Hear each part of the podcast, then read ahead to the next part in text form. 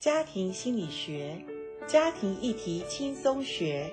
大家好，我是台湾真爱家庭协会执行长袁英珍老师，欢迎大家收听，一起来学习。今天我们在节目当中，很高兴再次邀请到台湾真爱家庭协会的严玲珍副理事长，严老师您好。你好，阿关好，各位听众朋友，大家好。哎呀，我们这个一系列谈冲突哦，真的是引起了听众朋友很大的回响，真的吗？没有制造更多的冲突 哈、因为没有不吵架的夫妻。是不过我们今天不冲突了， OK 我。们今天要来谈爱的语言。哦，很重要，很重要。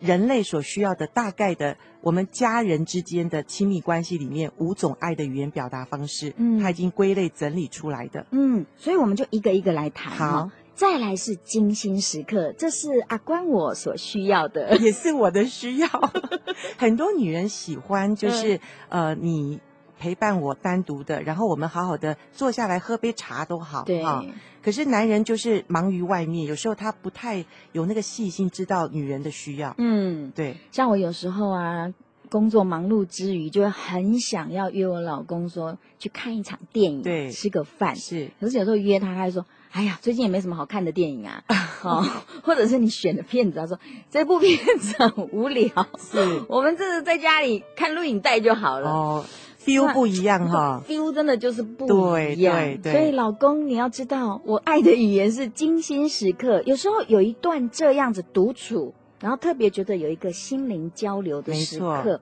这个可以帮助我们继续走很长的路。，是，我觉得在我跟我先生没有学习的时候，其实他一直在赚钱顾家，嗯我一直在家顾顾孩子，我们好像都做的分工做得很好。可是我真的婚姻到了差不多第十十五年、二十十五年的时候，我已经发现我的爱已经快要枯竭了。对所以后来我们就好好的学习，才知道哦，精心时刻很重要。所以你们都会固定有精心时刻。有，我们现在是欲罢不 能，而且每个礼拜至少一一次。